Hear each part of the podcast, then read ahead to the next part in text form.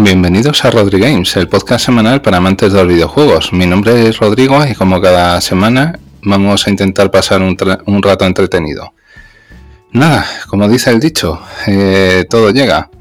En este caso, eh, en noviembre de 2021, decidí lanzarme a la aventura y crear este programa.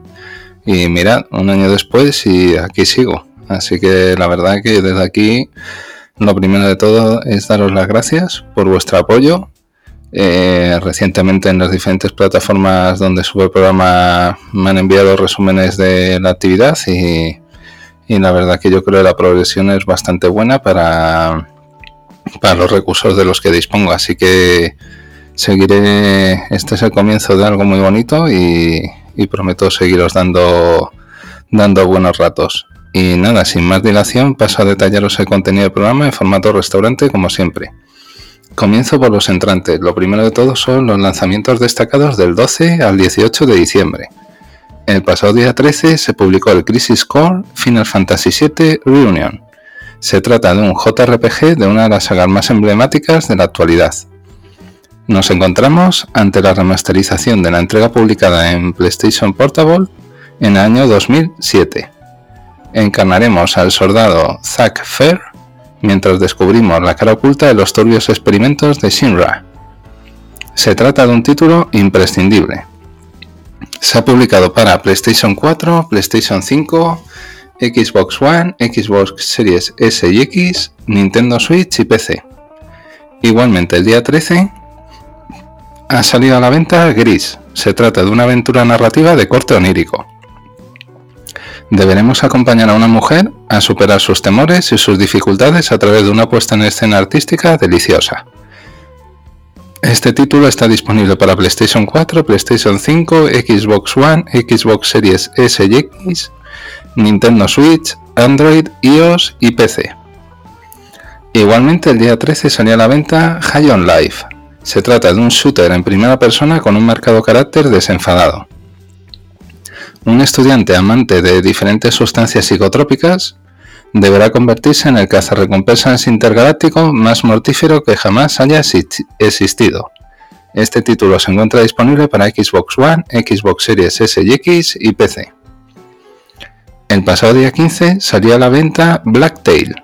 Se trata de un título de acción con atractivos combates ambientados en un dinámico mundo de cuento. Este título se encuentra disponible para PlayStation 5, Xbox Series S y X y PC. Y ya para finalizar, el día 16 ha salido a la venta Resident Evil 7 Cloud Version. Se trata de un survival horror en primera persona.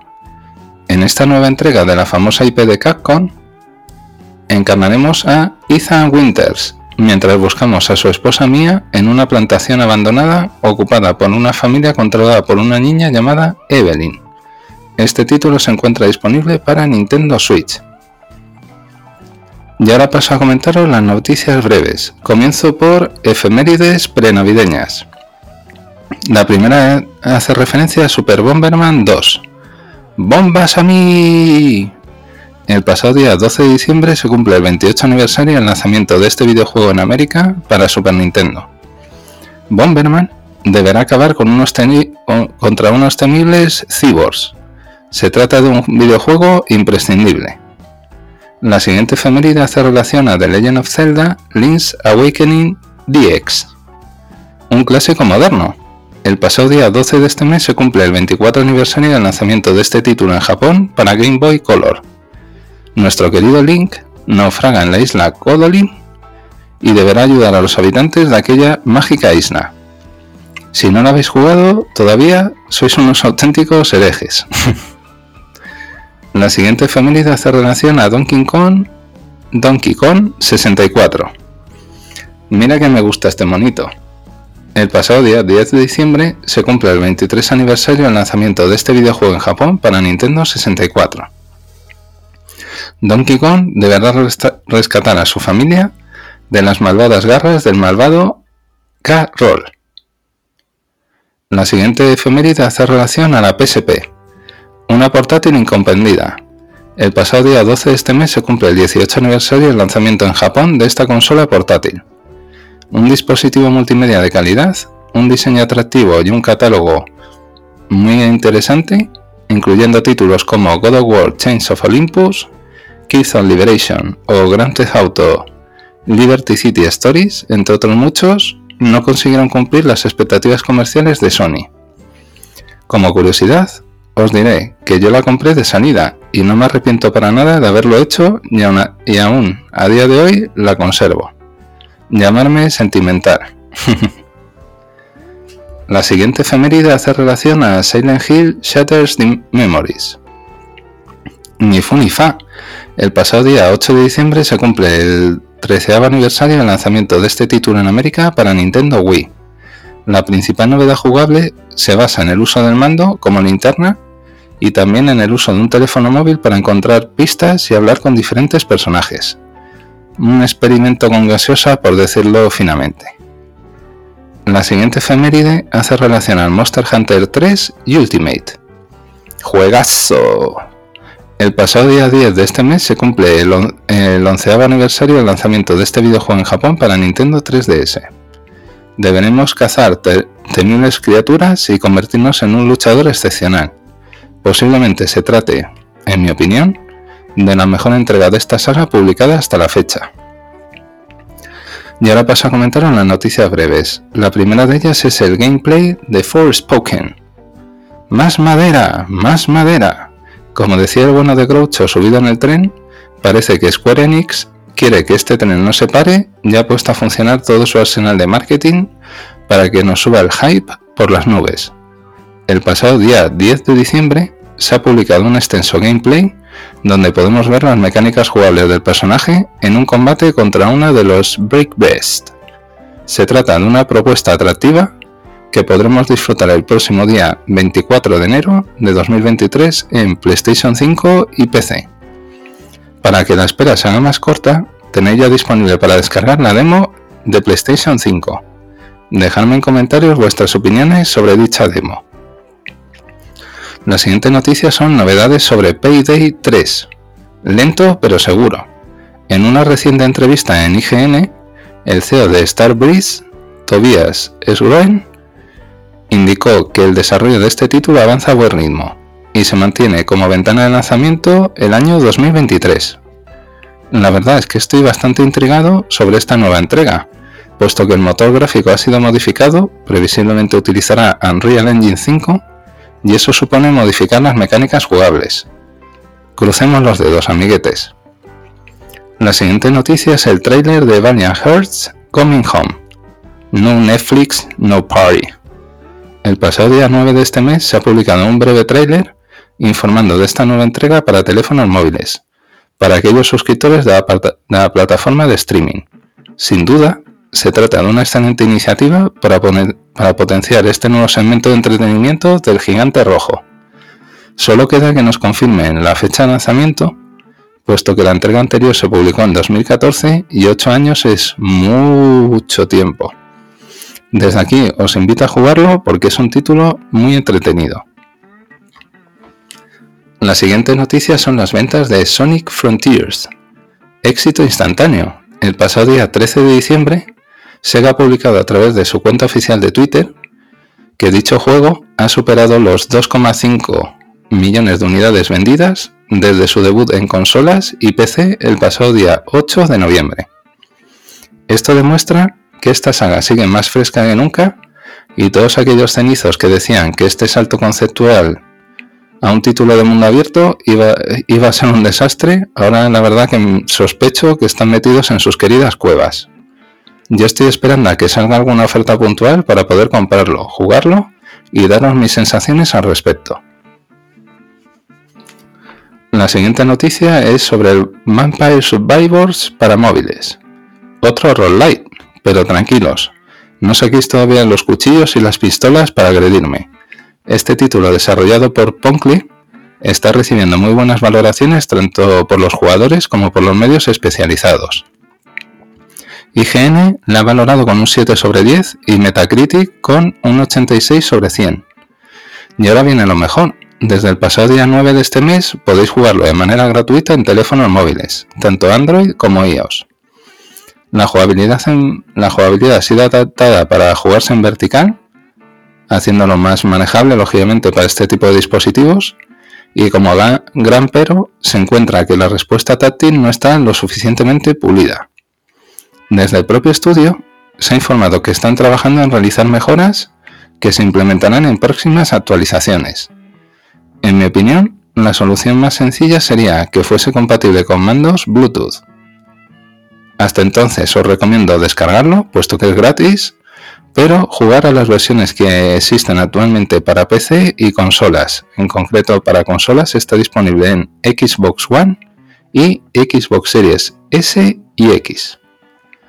Y ahora paso a comentaros los platos principales. Respecto a los platos principales, comienzo por The Game Awards 2022. Tres horas dan para mucho. Parece ser que la edición del año pasado les ha servido al bueno de Geoff Knightley para aprender de sus errores y hacer una gala más dinámica. Yo no me voy a enrollar tanto y comienzo por informaros de los ganadores de algunas de las principales categorías. Como juego del año, Elden Ring. Mejor dirección, Elden Ring. Mejor juego de acción, Bayonetta 3. Mejor juego de acción-aventura, God of War Ragnarok. Mejor RPG, Elden Ring. Mejor juego de lucha, Multiversus. Mejor juego de estrategia simulación, Mario Rabbids Sparks of Hope. Mejor juego de deportes velocidad, Gran Turismo 7. Mejor multijugador, Splatoon 3. Mejor juego de móviles, Marvel Snap. Mejor debut indie, Stray. Y mejor evento eSports 2022, League of Legends World Championship. Respecto de los anuncios de nuevos títulos, tampoco se han quedado cojos. En concreto, voy a comentaros los más interesantes. Eh, el primero de todos es el Baldur's Gate 3, cuya fecha prevista de lanzamiento es agosto de 2023. En segundo lugar, The Last of Us Parte 1 para PC, con fecha prevista de lanzamiento 3 de marzo de 2023. En tercer lugar, Suicide Squad Kill the Justice League, con fecha prevista de lanzamiento el 26 de mayo de 2023. En cuarta posición, Tekken 8, sin fecha de lanzamiento prevista. En quinta posición, Diablo 5, con fecha prevista de lanzamiento 6 de junio de 2023. Y en último lugar, Final Fantasy XVI, con fecha prevista de lanzamiento 22 de junio de 2023. De todos estos datos podemos sacar dos grandes conclusiones. La primera de ellas es que el título de Front Software sigue de dulce, y la segunda es que el próximo año quizás se convierta en el primer gran año para los poseedores de consolas de nueva generación. Espero no equivocarme, porque si no, sospecho que algún oyente me va a pegar una colleja cuando me vea por la calle. El siguiente plato principal es Despiporre Total, Crime Boss, Rockade City. Tarantino estará babeando. Si en un mismo videojuego juntamos actores como Chuck Norris, Kim Basinger, Danny Trejo, Michael Manson o Danny Glover, en una aventura alocada de atracos sin, sin duda ninguna, pintaría muy bien a priori. En este Rock Light deberemos liderar una banda y hacerla crecer mediante atracos, robos a joyerías, asesinatos de encargo, etc., en pos de convertirnos en los dueños de la ciudad. Esperemos que se trate de un título sólido y no solo se sirva de, perdón, y no solo se sirvan de contar con caras famosas para tratar de colarnos un juego sin plan. Si os sirve de consuelo, ya hemos vivido alguna situación similar en la saga Call of Duty con su famoso modo zombie, siendo el resultado bastante satisfactorio. Como siempre os digo, ir rezando un Padre Nuestro por si acaso. La siguiente plato principal es el trailer de Nightingale. BioWare, tú antes morabas. Y parte de esa culpa fue gracias al exdirector de la misma, Irene Flint. En la reciente gala de The Game Awards, que os he comentado en la noticia previa, el estudio Inflection Games ha publicado un breve tráiler sobre este título de construcción y supervivencia. La historia nos llevará al año 1889, pero uno muy distinto al de nuestro mundo. los habitantes de la época viajan entre reinos a través de unos portales que han colapsado, llevándonos a regiones habitadas por animales extraños, bestias y seres ancestrales. Si sois jugadores atrevidos y queréis probar propuestas diferentes, os animo a que no perdáis de vista este videojuego de vuestro radar. Seguro que no os va a decepcionar. Palabrita del niño Jesús. El siguiente plato principal es juego a seguir Ghost of a Tale. Menos es más. Nunca me cansaré de repetiros que muchas compañías se afanan por ofrecernos diferentes campañas de marketing para tratar de colarnos juegos mediocres, mientras que otros estudios no cuentan con esos recursos, sino que prefieren invertirlos en pulir su producto. Este es el caso de Ghost of a. Nuestro protagonista es una rata que deberá sobrevivir en un mundo mágico utilizando únicamente nuestra astucia y los diferentes objetos que encontraremos a lo largo de nuestra aventura. Y para más satisfacción os voy a dar un tip, como dirían los modernos.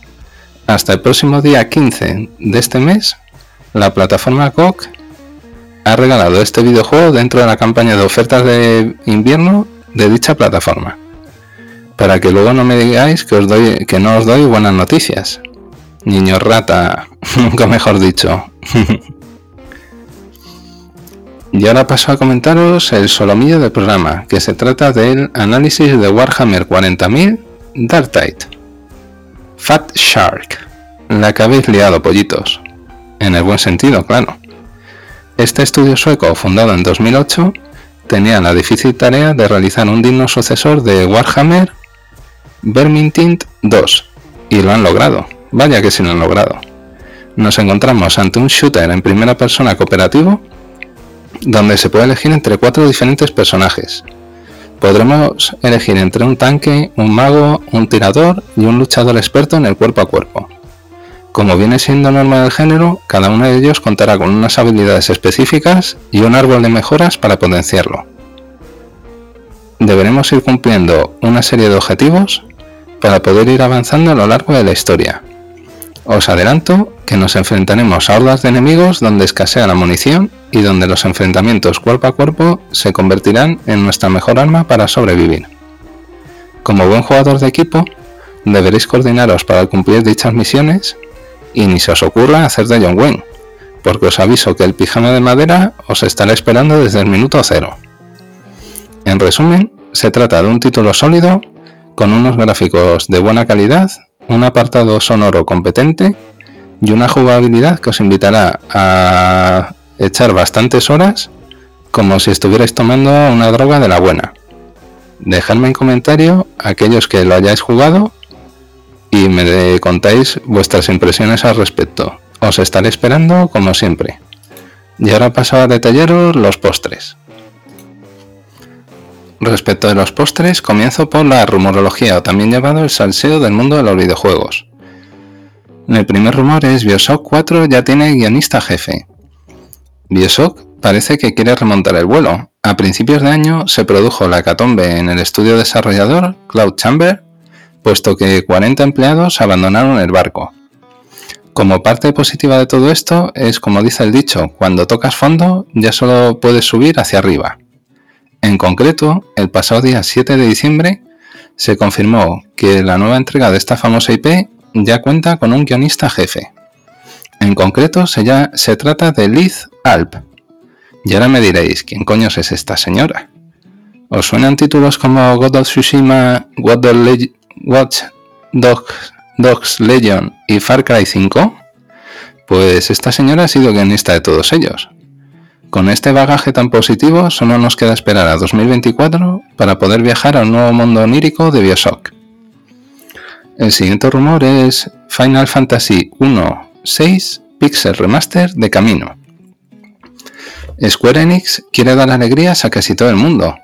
Este rumor va a contentar en esta ocasión a los poseedores de PlayStation 4 y Nintendo Switch.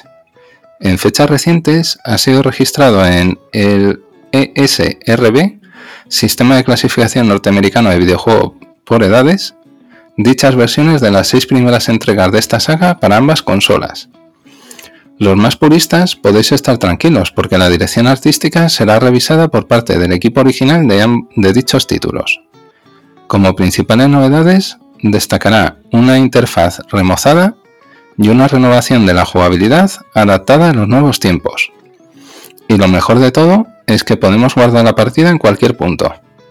Mi consejo es que vayáis ahorrando unos, unos eurillos todos los meses y haceros con este pack en cuanto se ponga a la venta. El que avisa no es traidor. El siguiente rumor es un posible anuncio de Mortal Kombat 12. Street Fighter, Tekken, King of Fighters. Parecen demasiados gallos en el mismo gallinero, ¿verdad? Pues no os equivoquéis, porque Ed Boon quiere hacer de Papá Noel. En fechas recientes, un usuario de Twitter le ha consultado sobre la fecha aproximada del anuncio de una nueva entrega de esta saga. Y él mismo ha contestado que previsiblemente eh, dicho anuncio se producirá dentro de seis meses. Este rumor es bastante creíble, puesto que la última entrega se publicó en 2019. Sería un detallazo de NetherRealms porque me encanta hacer fatalities y algún friendship de vez en cuando. y ahora paso a comentaros las noticias breves.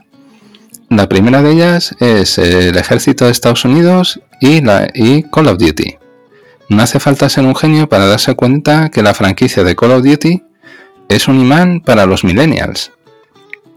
Y en fechas recientes se ha filtrado en el medio Motherboard diferentes documentos internos del ejército norteamericano donde habrían destinado cerca de 4 millones de dólares durante el último año para, ah, patrocinar diferentes torneos de eSports, streamers de Call of Duty y eventos de Twitch. La finalidad de dicha inversión era centrarse en el crecimiento de, de este posible atractivo del ejército norteamericano en el segmento de mujeres, hombres negros e hispanos. Es lógico, puesto que la industria, armamentística norteamericana es uno de los principales motores del sueño americano, y a cualquier millennial del otro lado del charco estaría encantado de poder pegar unos tiritos con armas reales. Ya veremos si dentro de unos años dicha inversión surte efecto o se trata de un simple brindis al sol. La siguiente noticia son novedades sobre Blue Protocol. Bandai Namco está de dulce, en el reciente The Game Awards 2022 se ha publicado un breve tráiler sobre este nuevo título MMORPG de corte futurista. La historia se estructura con misiones que pueden completarse de manera individual o en cooperativo. Habrá contenidos exclusivamente multijugador, como los combates con jefes finales, así como algunas misiones. Ojalá durante el primer trimestre del próximo año se lance una demo de este videojuego porque me consta que más de uno y de dos oyentes de este programa os apasiona esta temática. Dejadme en comentario vuestras opiniones sobre este tráiler. Os espero con muchas ganas. Las siguientes noticias son los primeros detalles de Immortals of Aveum, nuevo shooter revolucionario a la vista. En la pasada gala de The Game Awards 2022 se anunció este nuevo juego del estudio Ascendant Studios compuesto por antiguos trabajadores de Dead Space y Call of Duty Modern Warfare 3. Este título se publicará durante el segundo semestre de 2023 para PlayStation 5, Xbox Series S y X, así como en PC. Mi duda, la verdad, es saber si este videojuego aportará realmente algo nuevo al género o será totalmente prescindible. Saldremos de dudas más pronto que tarde, me temo. La siguiente noticia es la película de Toy Jam and Air. Millennials, montaros en el DeLorean. ¿Ya estáis? Venga, pues vamos a viajar a los años 90. Ya hemos llegado. Allá por 1991, Sega publicó una locada IP protagonizada por dos alienígenas del planeta Foncotron. Como bien sabéis, Hollywood no quiere arriesgar mucho desde la pandemia, y un producto para nostálgicos suele encajar en el perfil de la mayoría de las majors. En fechas recientes, el medio Hollywood Reporter ha informado que se está trabajando en realizar una adaptación a la pantalla grande de dicha franquicia por parte de una triple alianza compuesta por Amazon Studios, Story Kitchen y Unanimous Media. Ojalá copien la fórmula de las películas de Sony y hagan un producto de calidad apto para todo tipo de edades. La siguiente noticia son los auriculares Stealth Gen 2 Max. Jugones, aquí tenéis una propuesta de regalo de Reyes muy atractiva. Os comento las principales características de este periférico. En primer lugar, dispone de conexión para transmisor inalámbrico de 2,4 GHz para PlayStation 4, PlayStation 5, Nintendo Switch, PC y Mac. Igualmente dispone de conexión por Bluetooth para Android, iOS, Nintendo Switch, PC, Mac y otros dispositivos compatibles. Cuenta con altavoces de neodimio nanoclear de 50 milímetros Dispone de una respuesta de frecuencia de 22 Hz hasta 22 kHz. Cuenta con diseño de almohadilla de auriculares de diadema que pueden utilizarse también para personas que utilizan gafas. ¿De acuerdo? No se os va a hacer, la verdad, para nada pesado utilizarlos. Asimismo, el material de las almohadillas se trata de cuero sintético con almohadillas acolchadas con gel refrigerante Aerofit. ¿De acuerdo? Eso algunos diréis, ¿y a mí qué me cuentas? Pues esto está bien para aquellos que os pegáis buenas panzas delante de la pantalla. ¿Vale? Contar con unas almohadillas acolchadas que toleran bien cuando estás jugando con temperaturas altas para jornadas intensas de videojuego está bien. Asimismo dispone de un micrófono con diseño abatible omnidireccional y ya para finalizar cuenta con una batería de polímero de litio recargable con una autonomía aproximada de 40 horas. Y ahora vamos a pegarle, voy a pegaros el susto como va siendo costumbre. El precio de venta recomendado son 200 euros. Muchos pensaréis que se trata de un precio elevado, pero si sois usuarios hardcore de ordenador y o consola, os garantizo que la durabilidad de componentes y la calidad global del producto bien lo merece. Sin duda, os recomiendo este producto para regalo o autorregalo. Eso ya vosotros decidís. La siguiente noticia es el Asus ROG Swift OLED PG27 AQDM. En el próximo CES 2023 eh, la verdad que no van a tener tiempo para hacer para anunciar tantas cosas como se prevén. Este, en este caso, este nuevo monitor de la marca Asus hará acto de presencia en dicho evento y los primeros detalles del dispositivo suenan muy bien, os cuento. Dispone de un panel OLED de 27 pulgadas con resolución 2K de 2560 x 1440 píxeles. Igualmente, Contará con una tasa de refresco de 240 Hz y una tasa de respuesta de 0,03 milisegundos. Y ya para finalizar, la parte trasera contará con zonas de iluminación LED RGB. La única pena es que se desconoce mm, a día de hoy el precio de venta recomendado, pero previsiblemente rondará los 1.200-1.300 dólares. Como siempre os digo, la tecnología puntera nunca es barata. Y ya la última noticia es la AMD Radeon RX 7900. Os lo prometo, existe vida, existe vida más allá de Nvidia RTX Serie 40. Eso es lo que trata de demostrarnos AMD con sus nuevas tarjetas gráficas RX 7900 XTX y 7900 XT. No quiero abrumaros con detalles técnicos, pero el resultado de diferentes pruebas de 3D Mark Time Spy, realizadas por diferentes medios, han dado como conclusión que el modelo Radeon RX 7900 XTX se queda un solo, tan solo a un 2% por detrás de la GeForce RTX 4080 a una resolución 4K, mientras que a una resolución 2K la GPU de Nvidia es casi un 10% más rápida. Entre las dos Radeon cuentan con un mismo rendimiento a 4K y apenas mm, un rendimiento inferior a un, al 4% a 2K con respecto al modelo de Nvidia.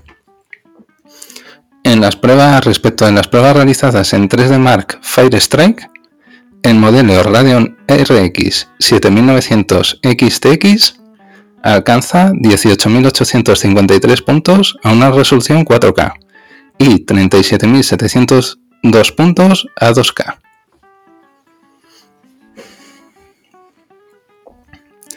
Esto le posiciona por encima de la GeForce RTX 4080, cuyos resultados han sido 17.294 y 33.932 puntos respectivamente. La Radeon RX 7900 XT se queda justo por debajo con 16.195 y 33.497 puntos. Recordaros que el modelo Nvidia GeForce RTX 4080 tiene como precio recomendado 1.200 dólares, mientras que el modelo AMD, AMD Radeon RX 7900 XTX tiene un precio de 1.000 dólares y el modelo RX 7900 XT tiene un precio de 900 dólares. Cualquiera de estas tres opciones seguro que cubre las necesidades del 99% de los gamers que habitan este planeta. Y nada, lo prometido es deuda. Como bien sabréis, en el programa 50 os propuse un concurso para celebrar este primer aniversario. Os planteé cinco preguntas y os comenté que podíais responderme tanto en los comentarios de las diferentes plataformas de podcast aunque yo recomendaba que lo hicieses a través de correo electrónico, ¿vale? Para evitar posible copia y pega de respuestas. Así que, nada, sin más dilación paso a comentaros las preguntas y os, y os confirmo las respuestas. La primera de las preguntas que os planteé fue ¿cuál fue la consola que me regalaron mis padres por aprobar tercero debut? Eh, algunos amigos míos seguro lo sabéis y en el programa a lo largo de todo este año ocasionalmente también lo he ido comentando en diferentes programas. La respuesta es en la Super Nintendo con el pack del eh, Super Mario World y Street Fighter 2 Champion Edition. Eh, la verdad que, que fue un regalazo, una cosa que, me hice mucha ilusión y la verdad que mis padres siempre, aunque quizás no llegaron a entender mi pasión por los videojuegos, siempre, siempre me apoyaron y siempre me permitieron disfrutar de esta afición que la verdad que, que les echo mucho de menos. En segundo lugar, la segunda pregunta fue ¿cuál ha sido el videojuego más completado por los jugadores en 2021? Eh, la respuesta es el Resident Evil Village.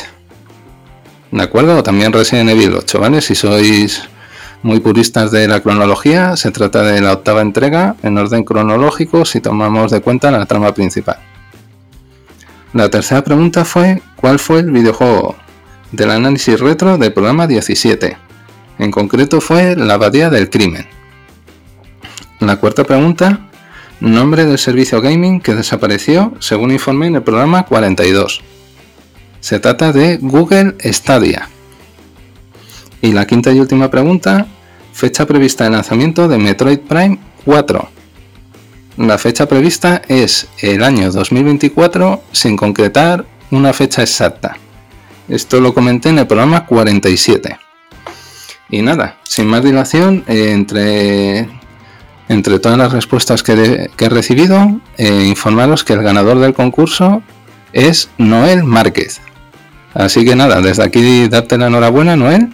En breve te enviaré un correo electrónico para que me digas en qué plataforma quieres que te envíe la tarjeta regalo. Ya sé poder disfrutar de unas felices navidades.